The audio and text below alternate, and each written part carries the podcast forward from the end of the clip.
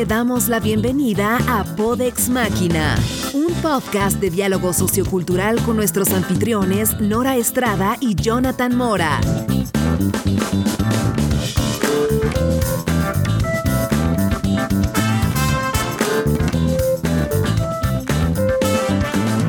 Hola amigos, yo soy Nora. Hola, yo soy Jonathan y este es un episodio más de Podex Máquina. Queremos recordarte nuestras redes sociales. Estamos en twitter.com diagonal Podex Máquina, instagram.com diagonal Podex Máquina y también en facebook.com diagonal Podex Máquina para que nos contacten, platiquen con nosotros y nos den los comentarios de eh, lo que opinan de lo que vamos a platicar en estos días, no únicamente el día de hoy, también en episodios anteriores. ¿Qué opinas, Nora? Está muy bien, también nos pueden encontrar en Patreon igual con Podex Máquina y nos pueden escuchar en las plataformas de Spotify, en... ¿En dónde más, Jonathan? Pues estamos en Stitcher, en Spotify. Es que yo no sé decir Stitcher. iPhone. Eh, que la realidad no es tan común. Sin embargo, uno que sí es más conocido es eh, iTunes. También pueden descargar los episodios directamente en la plataforma de Apple para que los tengan ahí en su, en su iPhone. En el caso de que sean fifis y no tengan un Android y tengan un iPhone, pues también nos pueden escuchar. Está de moda, ¿no? El término de ser fifi. Ah, no me gusta, pero bueno. Jonathan, ¿cómo has estado? Muy bien. eh, ¿Qué te gusta? La última vez que platicamos fue por allá de noviembre. Han pasado un montón de cosas, Sí, pero caray. bastante, bastante bien. Bueno, bastante bien. Fíjate que yo quiero, a pesar de todo este tiempo que hemos estado en silencio, muchas gracias a todos los escuchas que han estado al pendiente de nosotros y escribiéndonos y comentando y dándonos like en Facebook. No juegues todos los días, hay likes en Facebook. Y casi cada tercer día nos bloquean la página de Twitter. Eso es maravilloso. Es impresionante. Y eso que ni siquiera lo utilizamos. Oye, pero lo de Facebook es algo bien padre y la verdad es eh, muy, pues, ¿cómo decirlo?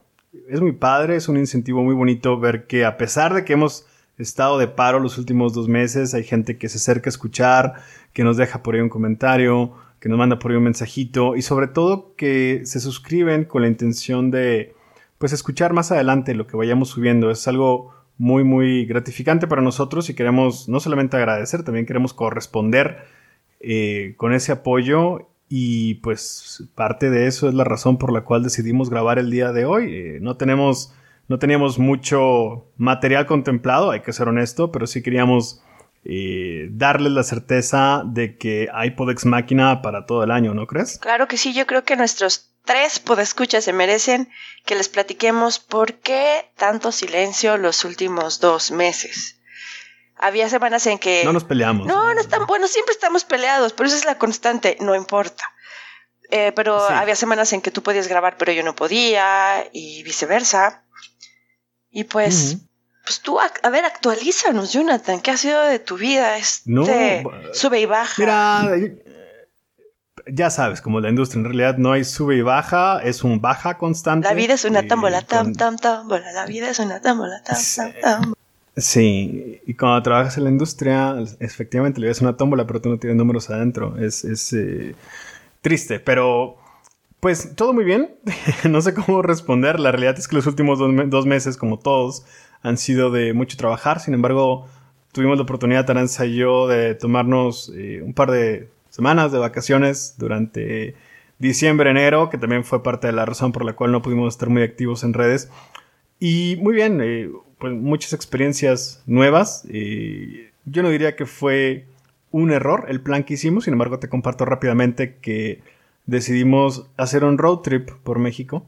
Porque ya sabes que ese tema de los road trips, tú ves las fotos y se ve todo muy bonito. De Ah, sí. gente conduciendo su coche. Y eh, sí, se ve como. Es como que el ejemplo cliché mediático de libertad, ¿no? De agarrar tu carro y bajar las ventanas y manejar eh, por todos lados de México. La realidad es que sí fue padre, y yo estoy seguro de que Aranza coincidirá conmigo en que por muy bonito que haya sido el destino, eh, el trayecto de ida y vuelta es una cuestión que no queremos repetir en nuestras vidas. Fue una cuestión. No, no, no, no, no, no. Es que no has escuchado nada. Fue una cuestión brutal. Es más, desde el inicio. Nosotros nos fuimos de Saltillo a Aguascalientes y después de Aguascalientes a Comala y después de Comala a Colima y de Colima a una playa que nosotros pensábamos que era como de esas playas semidesiertas donde no va mucha gente, que se llama La Manzanilla. Ay, es famosísima, está llena de hippies, ¿qué te pasa? Está, somos imbéciles, nosotros nos lo anunciaron como una cuestión de que, oh, Boca Beach, completamente alejada de la civilización. Y al final eh, acampamos ahí, nosotros pensábamos que estaba, fíjate, nosotros pensábamos que estaba alejado completamente de la civilización. Nos llevamos a una casa de campaña, nos llevamos pues el coche, la casa de campaña, dos colchas pensando de que pues no iba a ser necesario nada más. Vida y llegando ya nos dimos cuenta de...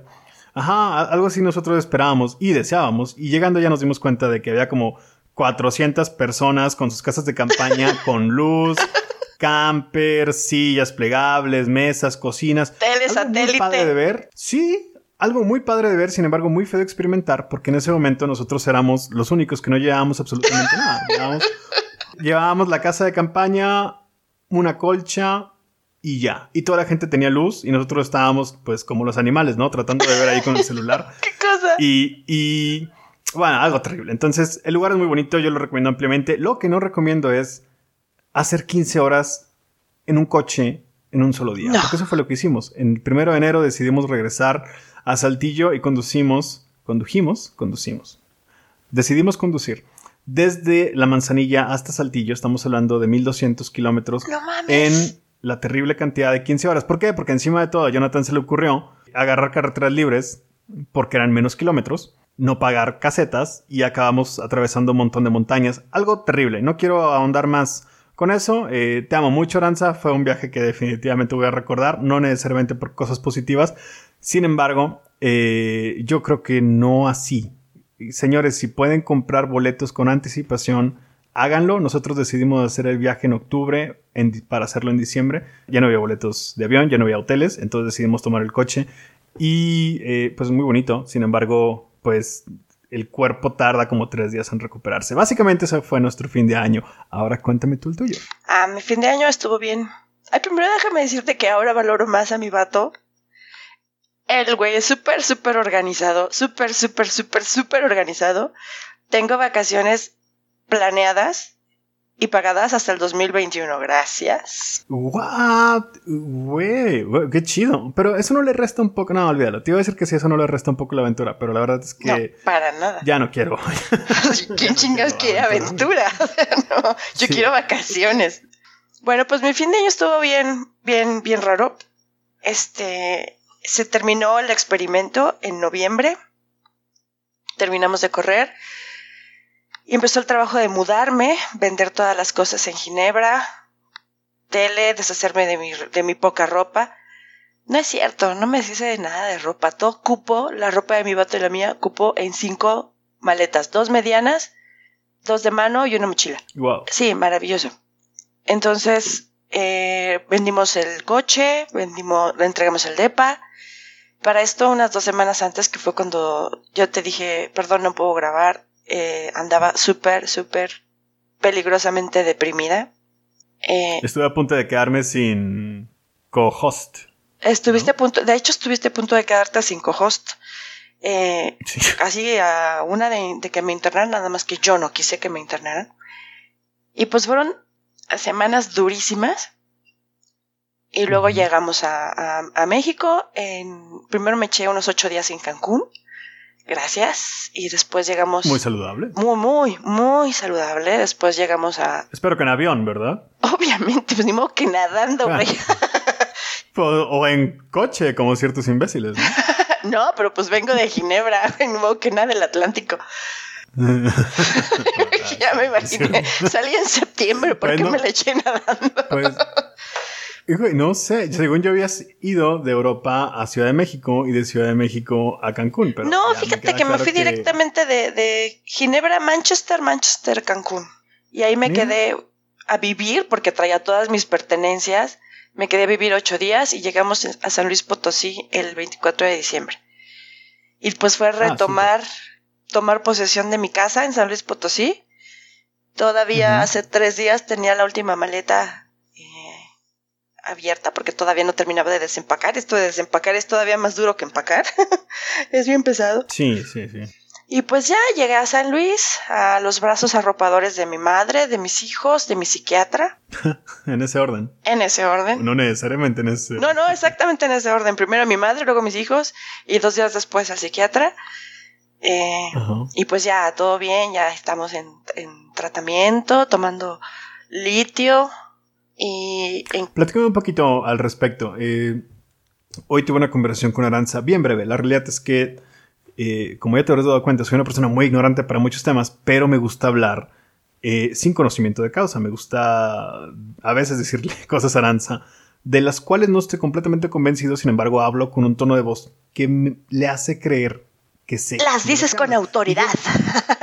Exacto, o, sea, finalmente la autoridad proviene del hecho de tener más de 30 años, entonces, pues muchas cosas de las que digo ya se la cree. Entonces, una de las cosas que le estaba diciendo es que para mi gusto el litio a mí me suena como una de estas sustancias que se daban hace, por allá de 1990, 1995. Y cuando escuché que estabas eh, con litio, lo primero que pensé de que, wow, yo pensé que ese tipo de sustancia pues ya no se daba. Yo ya estaba como más en la idea de, los nombres bonitos que le ponen a los antidepresivos, un rollo eh, lírica y celebra y cosas así. Entonces me llamó la atención que fuera litio y, pues yo estoy seguro de que obviamente si estás bajo ese tipo de medicamentos porque ya platicaste a fondo con, tu psiquiatra, pero únicamente como brevario cultural. ¿Qué hace el litio en una persona? Te voy a decir una cosa, eh, bueno, es estabilizador emocional. Hace muchos años estuve también en tratamiento con antipsicóticos, eh, risperdal, y, antidepresivos y también con lírica, que es como un anticonvulsivo, porque hay la teoría de que la bipolaridad se produce por una especie de convulsiones en el cerebro que no se manifiestan físicamente sino mentalmente. Entonces, el litio es el estabilizador emocional. Ahora, a ciencia cierta, no me preguntes cómo funciona. Te voy a ser honesta, no me he querido meter a la web a investigar cómo trabajar ni cuáles son los efectos secundarios, porque yo ya me conozco y me van a dar toditos después de leerlos. suena muy bien, sí, suena bastante saludable. Entonces, pues no, pues ahí, así está, así está la cosa. Y te platico que el acelerador en CERN va a estar apagado por dos años, se vuelve a arrancar hasta el 2021. Y pues en este tiempo voy a estar aquí en San Luis, en, en el mismo uso horario que tú. Entonces, alguna vez podemos, podremos grabar en el mismo, en el mismo lugar. Tendremos que preparar micrófonos chidos, unos, unos mezcalitos, algo así chingón, unas botanitas para grabar. Estaría bastante bien. Eh, pero pues está más cómodo así, ¿no? Hay diferencias. Yo he estado. Alguna vez eh, te platica que intenté un podcast con eh, amigos. Un amigo en particular que quiero mucho. Y hay diferencias. mi amiga, mi amiga. fíjate, hay una frase que me caga que es eh, un amigo, eh, un gran amigo, eh, y luego dicen algo muy pendejo, sin agraviar o algo así. Luego, cuando te vuelvas a reincorporar a, México y a los usos y costumbres de cómo hablamos acá, en el norte es muy común decir un buen amigo sin agraviar, en el sentido de que tú también lo eres. Pero bueno, el tema es que un gran amigo, que también, ahora últimamente he tenido mis... Sin agraviar. Dudas, exacto, sin agraviar. Pero bueno, en, su momento un gran amigo, eh, que intentamos hacer un podcast. Y la verdad es que el chavo tiene un gran tema de conversación, es medio creepy y sus temas de conversión tienden siempre a ser muy oscuros, lo cual pues no cuadra mucho con el, tipo de temas que yo llevo, porque a mí no me va tanto pues los temas así profundos, escabrosos, de entrañas y ese tipo de cosas. Pero bueno, el tema es que la conversión con él era muy diferente porque tienes que cuidar muchas cuestiones en temas de audio. Finalmente tu conversación o lo que te estás hablando se mete en el micrófono de él, lo que él dice se mete en tu micrófono, entonces editarlo ah, es un show y luego el tema de las interrupciones, los sonidos se vuelve un tema más grave, entonces si hay cuestiones cómodas con el hecho de hacerlo a la distancia, sin embargo, nunca va a sustituir a la posibilidad de discutir en vivo. Finalmente, en vivo tú sabes. Claro, y darte un zap en vivo y. Y meterte. exacto, poder saber cuándo interrumpir y hacerte caras y todo ese tipo de cuestiones es algo que no se, no se sustituye este, con ese tipo de sistema. Sin embargo, yo creo que tiene que suceder alguna vez, así que estaría bastante bien que te eches la vuelta, visitas a las amistades que tienes por acá. Lo voy a hacer, sin duda lo voy a hacer. Sí, y nos echamos algo por acá. Te presento a Aranza, te va a caer bastante bien, ella te adora le caes bastante. No, ya me cae súper bien. Ya me cae súper bien. La verdad, yo le agradezco mucho a Aranza toda la compañía que me ha hecho durante estos este último año. La verdad, muchísimo, muchísimo. No sabes cómo valoro la compañía de Aranza a través de Twitter. Sí, tengo que decirte que no es sencillo. Suena medio raro. Pero Aranza no es una persona que tienda a, a bajar sus cartas o a bajar la guardia o a revelar cuestiones de índole personal, mucho menos a través de redes sociales, pero realmente a través de escucharnos y a través de escucharte específicamente a ti, pues hay un nivel de confianza este, muy padre. Entonces, encantados de que vengas a Saltillo. no te vas a quedar en otro lado, te vas a quedar aquí en la casa. Gracias. Este, cuando te eches la vuelta. Lo cual significa entonces que, pues, Podex Máquina, lejos de ir para abajo o volverse en un O de silencio- terminar, no, no, no, para nada. Yo creo que hay mucho por platicar y hay grandes planes eh, para este año. Y pues hacerlo un hábito y un ejercicio más constante. Yo creo que van a escuchar de nosotros Claro con más que sí. regularidad, ¿no crees? Y, y les aviso, les aviso, amiguitos, que ya está la página web en preparación para tener todos nuestros puntos de contacto juntos, donde puedan entrar, donde puedan encontrar las grabaciones de, lo- de los podcasts fácilmente, donde se puedan comunicar con nosotros fácilmente. Pero mientras está todo eso listo a través de las plataformas que ya tenemos como Facebook, como Twitter, pues sugieran los temas, cosas de las que quieran que hablemos, este, dos personas enfermas que a veces se caen bien, a veces se caen mal. o sea, cualquier tema es bienvenido. Si tenemos por ahí un tema pendiente con, con Josafat acerca de la extrema corrección en las redes sociales, Hay un tema también este, de tenemos por ahí un tema pendiente acerca de, de cómo se vive en, en Ginebra, un- una pregunta que nos hizo llegar un, un paisano de los Estados Unidos. Mejor lo grabamos antes de que se me olvide, porque Sí, tengo muy mala memoria. sí, y, y también Y, corresponder. pues- Hay varios mensajes de audio por ahí que no hemos tenido oportunidad de incluir en ninguno de los episodios. Sin embargo, la intención es que a corto plazo y dentro de un episodio que sea pues propio para ello, eh, escucharlos nuevamente. Es un plan que también tenemos pensado y muy muy a corto plazo. Nora, se acabó el 2018. Uno tiene esta costumbre, no sé si tú lo sigas, pero es muy común que la gente tenga este hábito de proponerse pues metas para cada año, muchas veces de manera pública y abierta, muchas veces de manera callada y a lo mejor nada más te enteras tú y gente cercana a ti. Y mi pregunta es bien clara, ¿tenías metas para el 2018 específicas? ¿Se cumplieron o no se cumplieron? No, no tenía metas para el 2018. Tenía mucho trabajo, tenía muchas certezas para el 2018. Eso era algo muy bueno que llevó el año pasado. Me dio mucho. Afortunadamente no me alcanzó a quitar nada. ¿Y tú tenías metas? ¿Las cumpliste? Fíjate que una de las metas que tenía era precisamente esta, la del podcast. Y desde el ¡Ay, qué chingón! Sí, desde el principio de año pasado es algo que trabajé y trabajé y no quise quitar el dedo del renglón. Por eso te platicaba que los primeros intentos que hice fue platicando con Aranza, platicando con Tony, con la intención de que, pues de ir aprendiendo. Y otro de ellos era un tema meramente laboral. Tenía, hace dos años yo, yo tenía un puesto, digamos que a nivel jerárquico dentro de una organización. Después salí, tuve que bajar un poquito. Parte de mi meta para el 2018 era recuperar el nivel jerárquico dentro de una organización que tuve en el 2017 y pues afortunadamente se dio. Afortunadamente y desafortunadamente porque si me preguntas fue una meta poco hueca, no, no muy bien pensada en la cuestión personal porque pues ciertos cargos laborales conllevan un desgaste emocional, anímico, físico bastante Claro. fuerte.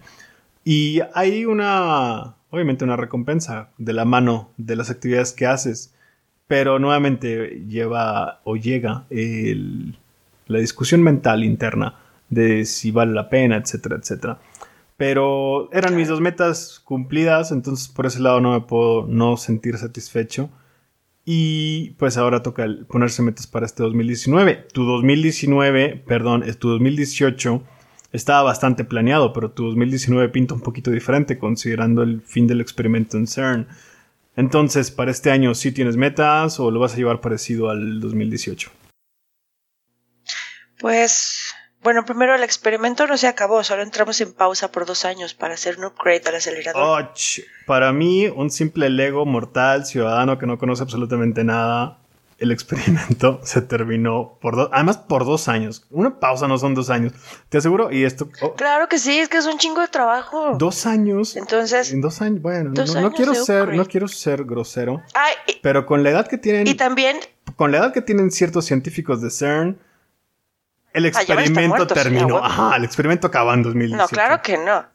No, pero pues también es que CERN tiene una deuda muy grande y hay que pagar el recibo de la luz, entonces pues, Wow. también. Oye. ¿no debería de ser una cuestión que esté como que subsidiada por gobiernos de Europa? Bueno, no solamente Europa, pero alguna coalición. Está subsidiada por todos los países miembros, pero pues aún así Está caro. hay que pagar la luz. Pues sí.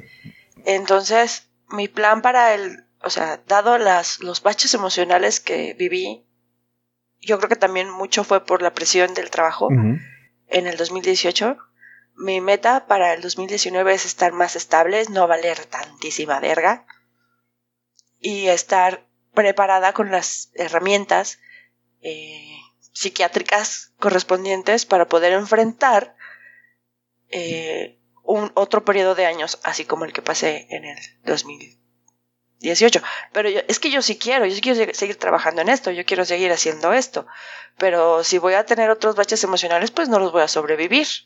La verdad, yo necesito estar preparada. Y estoy haciendo mi tratamiento y me estoy portando muy bien precisamente para alcanzar ese objetivo que apenas es que 6 de enero, espérate unos dos meses a ver cómo me va. No, pero yo creo que valer, perdón, el no valer verga es un es una meta bastante saludable, bastante madura, bastante asequible. Bueno, es bastante concreto. El Es la única. sí, el no valer verga o el valer verga poquito menos, eh, como meta, yo creo que engloba un montón de cuestiones eh, de mejora personal en lo individual. Sí. Sí, sí, sí. Entonces sí, yo abrazo el hecho de también desear no valer tanta verga en el 2019. Fíjate que el otro día estaba platicando con mi dentista. Esta mala maña que tienen los dentistas. Quiero hacer un paréntesis Ay, aquí. de hacerte preguntas cuando tienes la boca abierta. Ajá, o llena de cosas. Jorge, saludos. Sí, es impresionante. O sea, platican más que los peluqueros. O sea, es- es una cuestión, no sé si es un tema de, de cinismo o de sadismo, pero mi dentista es muy platicador y es muy platicador antes, durante y después del procedimiento, no importa que te haya hecho. Y me estaba platicando de los libros que estaba leyendo él, pero no fue una cuestión, eh, ¿cómo decirlo? De presunción. Él él estaba yo le pregunté que qué había hecho, que qué había visto recientemente en Netflix, porque pues así de güey estoy, ya también de pendejo que le pregunto. Y él me dijo de que no, recientemente no he tenido la oportunidad de ver nada, y ahí, bueno, igual y sí empezó un poquito de presuntuoso. Y empezó a decir de que, bueno, es que no he tenido tiempo de ver Netflix porque pues compré estos libros y he estado leyendo de este autor y tralala. Y después de platicarme todo lo que había estado leyendo, que era mucho de la Segunda Guerra Mundial y novela este, policíaca y cosas así, que tampoco es como para sentirse eh, gran cosa, él me preguntó qué había estado leyendo yo. Y eso sí es para sentirse muy poca cosa, porque yo le tuve que decir, bueno, la realidad es que yo no leo con regularidad. Casi todo de lo que me entero es a través de Reddit. Y ahí me di cuenta de que es un error. Eh, el no documentarte a través de los medios convencionales, si lo queremos ver así, sí es un poco un error. Entonces, una de las metas que yo tengo para el 2019 es no depender tanto de la mente colectiva para tomar decisiones. La realidad es que durante 2018 dependí mucho de Reddit, que yo lo recomiendo, es una plataforma muy padre, muy muy interesante, aprendes un montón de cosas que ni siquiera quieres aprender, pero después comienzas a tomar opiniones muy polarizadas, Absorbes la opinión de otras personas. lo cual nunca está Muy bien. fácilmente. Y sí, es decir, es una posición cómoda, Nora, ¿sabes? Es Oye, güey, ¿no lees ni en el baño? Reddit. Leo Reddit en el baño. No mames. Es que no está mal. Está, está bien y está mal, ¿sabes? Es, Reddit es como una especie de... ¿Te acuerdas de estas revistitas chiquitas que se llamaban Reader's Digest? Que es como una especie de... Claro. eh, súper comunes, por ahí de los 80s, 90s. Ujú. Y te daban como una especie Claro, de me resumen. encantaban. Sí, son muy buenas. Pero el tema es que Reddit es como eso, te da un resumen de los temas de interés, pero realmente, uno, no te permite profundizar en el tema y dos, te da una opinión sesgada en base a lo que la mayor parte de la gente piensa. Y la verdad es que en 2018 me di cuenta de que esto es un error y, es una cuestión que para 2019 me gustaría corregir, eh, no ser tan polarizado en las opiniones. Eh, ni las cosas son enteramente malas ni enteramente buenas. Un ejemplo que te puedo dar bien rápido es el tema de Andrés Manuel. Es difícil decir que no es enteramente malo, pero algunas cosas buenas debe de tener su gobierno. Yo sigo esperando verlas, pero algo bueno tiene que haber. Y lo malo es cuando abordamos este tipo de temáticas pensando que todo es negativo y no lo es. Te platico una cosa que nadie se ha dado cuenta. ¿Qué? ¿Que bajó el precio de la gasolina? ¿Te acuerdas? Nadie se ha dado cuenta porque no Que cuando, cuando Hugo Chávez empezó con su gobierno, las primeras acciones de su gobierno. Sí, sí recuerdo. Eh, ¿Te acordarás entonces que, se, que cerró la casa presidencial y se fue a vivir a otro lado? La abrió al público y que puso en venta o intentó poner en venta el avión presidencial. ¿Y te acuerdas que sacó la Guardia Civil a las calles? Terrible, con boinas rojas, todo lo ¿Y te acuerdas que hubo escasez de gasolina? Y luego de alimentos. Así empezó, ¿eh? Fue gasolina, luego alimentos, luego papel de baño, o sea, las cosas básicas. Sí recuerdo. O sea, es copy-paste. Señores, es copy-paste. ¿A qué hora les, va a entrar el pánico? No entiendo. Ah, hay, cosas, fíjate, esas cosas todavía algunas personas pueden decir que, bueno, es que son los hábitos comunes que tienen los gobiernos bananeros de izquierda.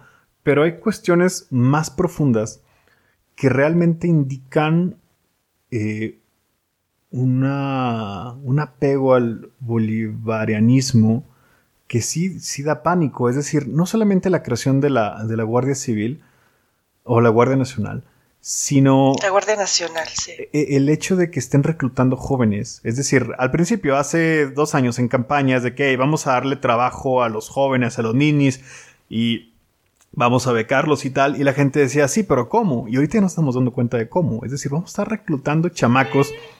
¿Sabes qué? ¿Sabes qué es lo peor?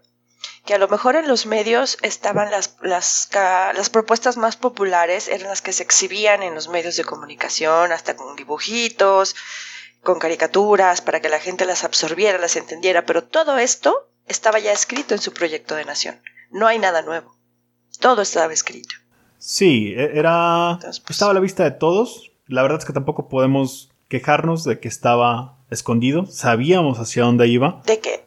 Y, pues... Debimos saberlo, debimos leerlo. Ese es el punto. sí, a mí me da miedo por el siguiente paso que hoy, hoy sucede en Venezuela y que yo no creo que estemos muy lejos de comenzar a vivir en México es el tema de la censura eh, activa. No la censura en redes sociales, me refiero a la censura a periodistas, a que de repente ciertos medios de comunicación van a desaparecer, a que eh, todo ese tipo de cuestiones son las que me llaman o me ponen un poco en temor, en duda de lo que pueda pasar más adelante, es el siguiente paso y, pues ahorita te decía, uno intenta no ver las cosas tan polarizadas y quiero pensar en las cosas positivas del nuevo gobierno. Yo al día de hoy me cuesta, eh, me cuesta trabajo encontrarlas todavía y te lo digo de todo corazón. Yo sé que hay un buen intento de hacer las cosas diferentes. Sin embargo, esta superioridad moral de la cual se vanagloria el equipo Andrés Manuel es una de las cuestiones que más miedo me da. El hecho de que no... Es una falsedad. Sí, no están preparados, sin embargo se sienten más honestos que los anteriores. Y probablemente lo sean, pero vaya que, brut, que, son brutísimos. Jonathan, ya no quiero hablar de esto, me voy, a entrar en profunda depresión. Mejor platícame cómo celebraste tu Navidad y tu Año Nuevo. Pues mira... Te compraste muchas cosas. Santa Amazon llegó a tu casa. ahí estaba platicando eso hoy con Aranza. Eh, no fue un abuso, Afortunadamente, yo creo que lo llevé de la manera correcta. Sin embargo, tengo que reconocer que los las últimas dos semanas de diciembre, mi hábito diario era revisar en Amazon a ver qué había.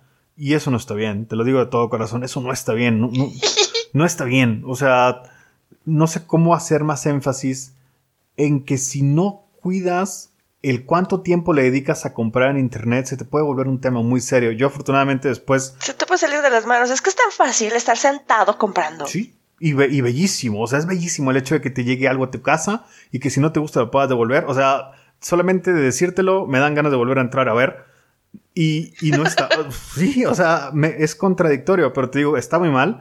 Pero a la vez qué buen sistema es. O sea, es, esa madre se va a adueñar del mundo. O sea, Amazon, olvídate de Google, olvídate de Facebook, Amazon realmente se va a hacer parte integral de nuestras vidas este año. Eh, eh, es, algo que, sin duda va a suceder. Está muy fuerte esa plataforma. Hace 10 años yo tenía amigos que compraban hasta las llantas de sus coches por internet. Ya empezaba Amazon. Sí. Y yo decía, ay, qué exagerados. A mí nunca me va a pasar, güey, ya estoy en ese punto. Sí, y, y de veras, de todo corazón y sin ningún tipo de broma dentro del comentario, yo puedo decirte que lo que acabas de decir, si no llevas un control, si no tienes un límite, si tu personalidad es débil para ese tipo de cuestiones, te puedes llenar de una cantidad de estupidez impresionante. Yo ahorita, ahorita, antes de empezar a grabar, tenía conmigo una, una madre que se pone en el cinturón, donde le pones el celular y todas esas madres. Lo compré antes de irnos a la manzanilla. Nunca lo utilicé, no lo he utilizado, me costó 300 pesos, nunca lo voy a utilizar, es una, es una tontería. Yo creo que un técnico de mantenimiento le vendría bien. Pero no, o sea, lo compré, ya no ni siquiera. Te voy a recomendar. Te voy a recomendar un podcast de unos güeyes que, que, graban podcast a veces que se llama, que habla del minimalismo. Uy, realmente necesito escuchar un podcast, un episodio relacionado con ese tipo de cosas, porque vaya que estoy llevando muy mal mi, mi vida, ¿eh? No sé, me, sí necesito aprender qué es el minimalismo. No, neta, ¿sabes qué regalé yo en Navidad? ¿Qué? ¿Nada? Nada cero cosas regalé. ¿Cuántos amigos te quedan? O sea, ¿cómo funciona eso? Es, es una regla social, tienes que comprarle algo a la gente, por eso lo hacemos. Ay, no. No, no, qué chingados. Si tengo amigos que me dicen, ¿me vas a regalar para Navidad? ¿Qué chingados? Y yo, nada, nada. Soy pobre, no tengo dinero. ¿Tú sí recibiste regalos? Sí, y sabes una cosa. ¿No sientes una culpabilidad? Me molesta que me regalen cosas porque luego ya no sé qué hacer con ellas usarlas, agradecerlas, tenerlas, conservar. Ah, las agradezco mucho porque yo sé que me los regalos me los dan con amor, o sea, son regalos hechos con amor. Creo que el, regalo, el único regalo de Navidad que es usado hasta ahorita es un regalo de broma y es una tabla de picar. Vato, a esta edad. A mí me encantaría recibir una tabla de picar, ¿sabes? Tengo una, una tabla de picar que se llama Vasconia, que es de madera, que ni siquiera es madera. Y es la única tabla de picar que tengo. La otra tabla de picar es de plástico y la puse sobre la estufa, entonces ya nada más jala a un lado. Entonces, es el tipo de regalo que necesito en mi vida, aunque sea de broma. ¿Sabes qué es lo que me gusta a mí de la Navidad en México? Los cohetes. Aparte de que es la onda muy familiar y que, que hay mucho amor y que hay mucha generosidad y que se respira otro ambiente en la Navidad en México. sí. Es que permea en todo el país, o sea, hay, hay muchas religiones en México, hay muchos evangélicos, hay testigos de Jehová que se niegan a celebrar, pero de todos modos algo les toca del espíritu navideño. Estoy completamente de acuerdo contigo. Estamos, es un mes muy bonito en general. Estamos tan lejos del Islam.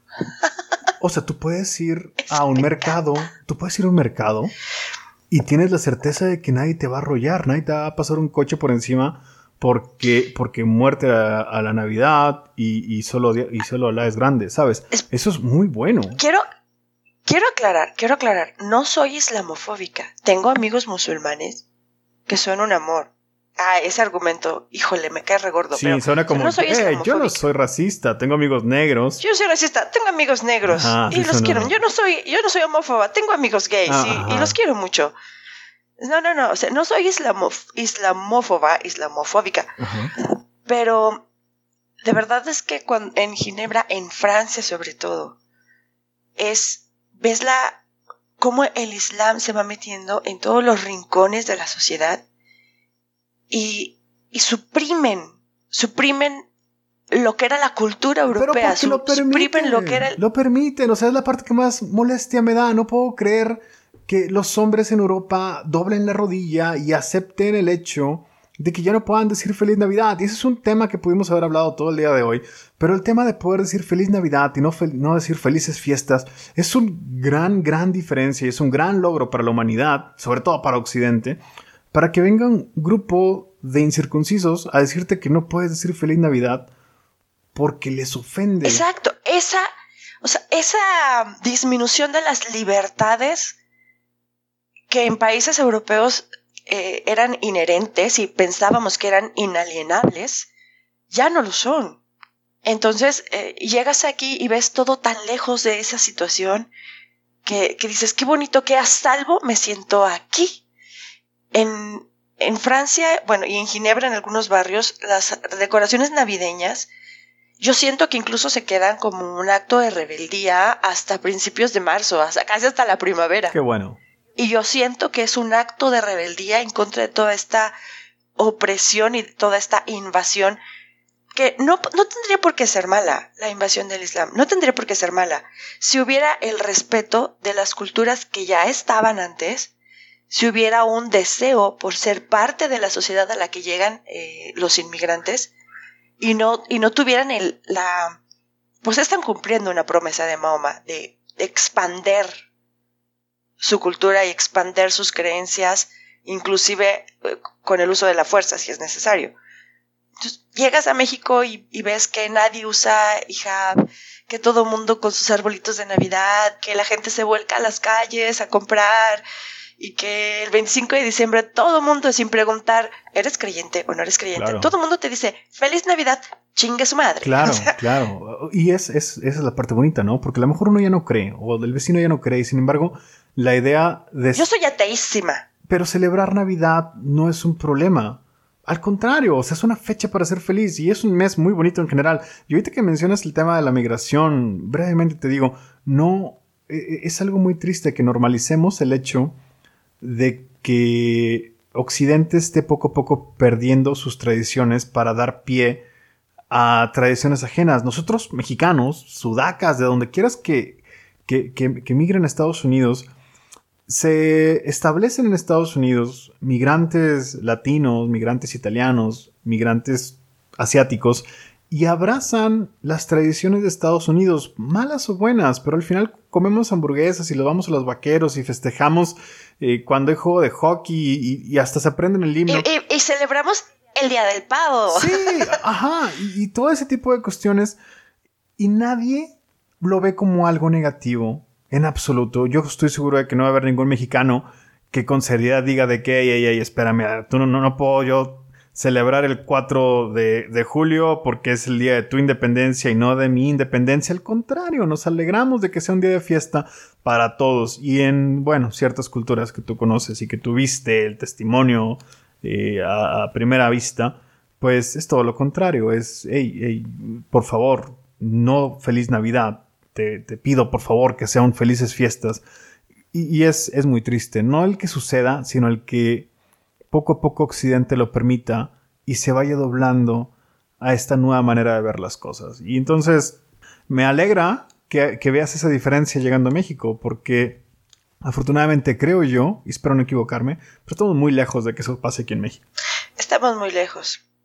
Y entonces me da muchísimo gusto que el día 12 de diciembre la gente se siga yendo a, a celebrar a la Virgen de Guadalupe. Y hasta yo voy a ir.